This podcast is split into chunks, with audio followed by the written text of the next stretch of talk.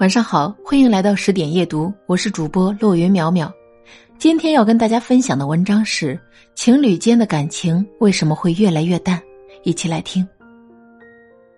很多年以前，我曾读过法国作家杜拉斯的一段惊心动魄的文字，他这样写道：“我已经老了。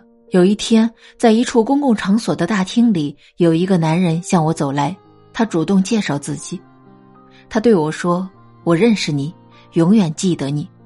那时候你还很年轻，人人都说你美。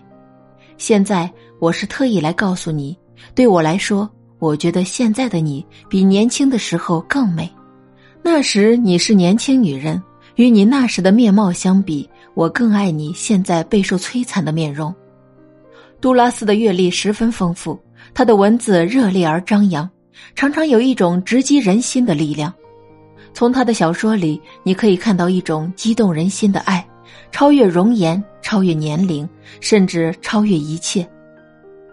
这样的爱情会让你发自内心的感慨：原来世界上真的有一个人会让你瞬间光芒四射，让你心甘情愿的只为他而活。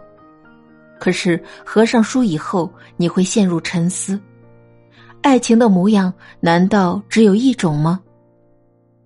钱钟书在小说《围城》中写道：“结婚仿佛金漆的鸟笼，笼子外面的鸟想住进去，笼内的鸟想飞出来，所以结而离，离而结，没有了局。又像被围困的城堡，在城里的人想逃出来，城外的人想冲进去。”一些谈了几年恋爱的情侣对感情还有更加精辟的总结，他们这样形容彼此：从前很幽默。现在很沉默，从前情话绵绵，现在谎话连连；从前妙不可言，现在苦不堪言。多少男女为此伤透了脑筋，却根本想不通这一切究竟因何而起。你们刚在一起的时候，恨不得每时每刻都粘在一起，可是谈了几年恋爱以后，你们的感情慢慢发生变化，你不再去过问对方究竟想要什么。他只想要一颗樱桃，你给十筐西瓜都无济于事，你也不再去关心对方的感受是什么。他已经为一件事情欲哭无泪了，你却还站在一旁拼命的讲笑话。你有意无意的编织了各种理由，你说你忙，你说你累，但是你有没有想过，对方也和你一样？时间不会轻易埋葬爱情，你们也不是不再相爱。而是越来越喜欢以爱之名惩罚彼此。爱情是什么？完全取决于你们双方的意愿和能力。爱情以什么样的模样呈现出来，更是取决于你们两个人的想法和态度。王小波对李银河说：“不管我本人多么平庸，我总觉得对你的爱很美。”沈从文对张兆和说：“我一辈子走过许多地方的路，行过许多地方的桥。”看过许多形状的云，喝过许多种类的酒，却只爱过一个正当最好年龄的人。这世界上所有的情话说出来的那一刻都金光闪闪、软绵绵的，它会让你回忆起自己曾经经历过的所有美好瞬间。然而，你能确定王小波和李银河没有吵过架吗？你能相信沈从文和张兆和没有翻过脸吗？爱情的起点都是甜蜜温情的。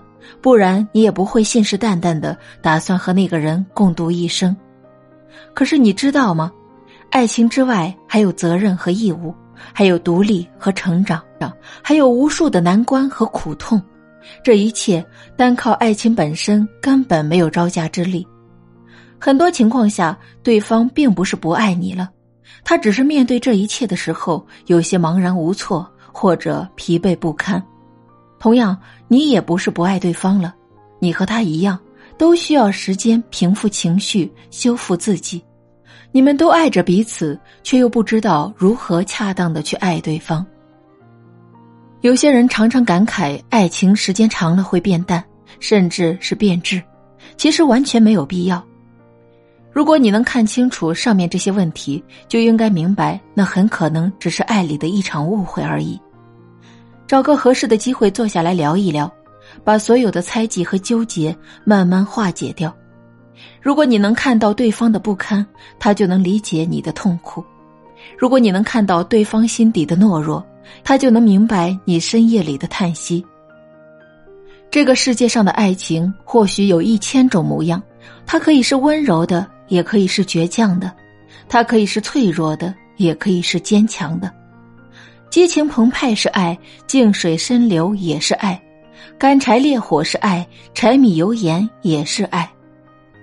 爱的方式因人而迥异，因时而不同，它并非一成不变，而是会像彩虹一样呈现出不同的颜色。大多数情况下，你们不是不爱了，而是爱的方式不同了。